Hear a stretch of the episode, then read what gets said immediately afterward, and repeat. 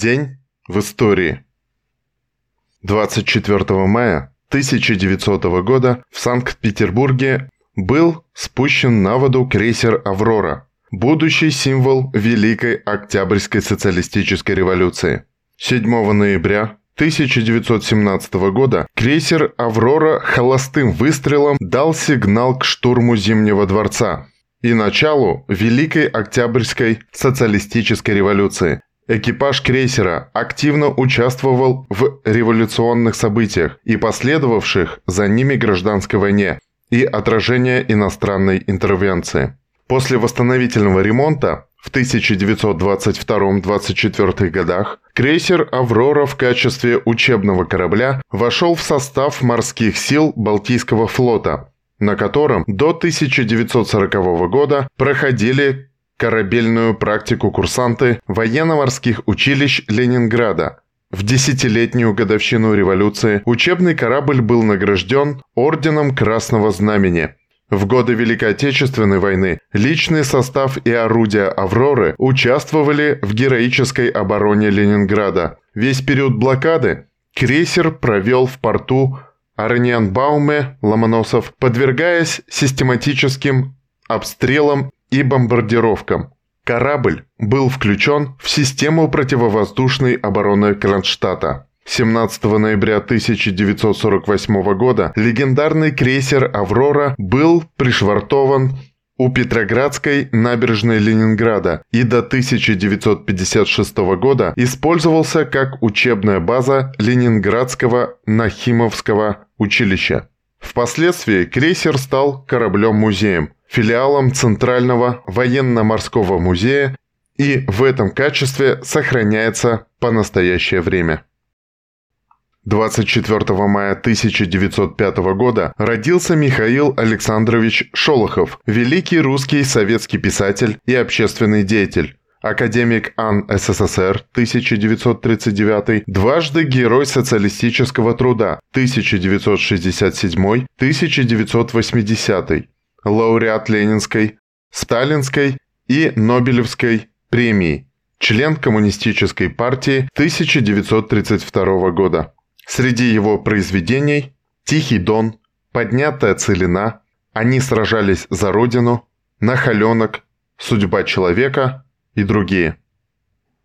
В этот же день 1915 года родился Эдуардо Гальегос Мансера, известный коммунист Венесуэлы, врач, поэт и публицист. В этот же день 1918 года в газете «Правда» опубликовано письмо Владимира Ильича Ленина о голоде, письмо к питерским рабочим, с призывом отправиться на продовольственный фронт для борьбы с кулачеством. Ленин предложил наркомпроду оказывать всяческое содействие отрядам из питерских рабочих, Выполняя указания Ленина, рабочие Петрограда в начале июня 1918 года отправили первый продовольственный отряд в 400 человек. 24 мая 1920 года азербайджанский Ревком утвердил декрет о национализации нефтяной промышленности республики. 1925.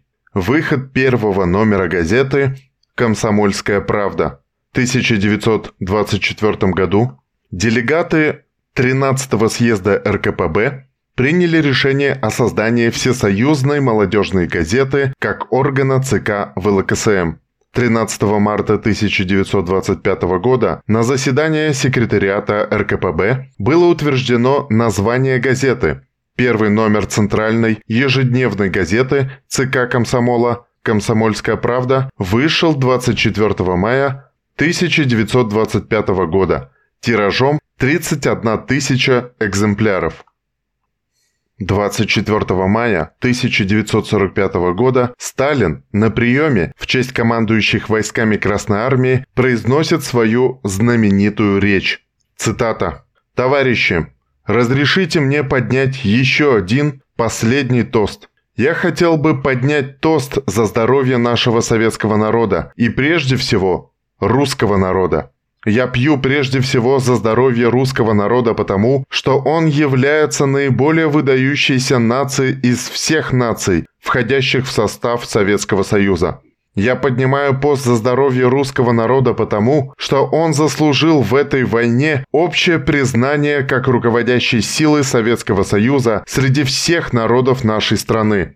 Я поднимаю тост за здоровье русского народа не только потому, что он руководящий народ, но и потому, что у него имеется ясный ум, стойкий характер и терпение. У нашего правительства было немало ошибок, были у нас моменты отчаянного положения в 1941-1942 годах, когда наша армия отступила, покидала родные нам села и города Украины, Белоруссии, Молдавии, Ленинградской области, Прибалтики, Карело-Финской республики. Покидала, потому что не было другого выхода. Иной народ мог бы сказать правительству, вы не оправдали наших ожиданий, уходите прочь, мы поставим другое правительство, которое заключит мир с Германией и обеспечит нам покой. Но русский народ не пошел на это, ибо он верил в правильность политики своего правительства и пошел на жертвы, чтобы обеспечить разгром Германии. И это доверие русского народа советскому правительству оказалось той решающей силой, которая обеспечила историческую победу над врагом человечества, над фашизмом. Спасибо ему, русскому народу, за это доверие, за здоровье русского народа. Конец цитаты. Таким был этот день в истории.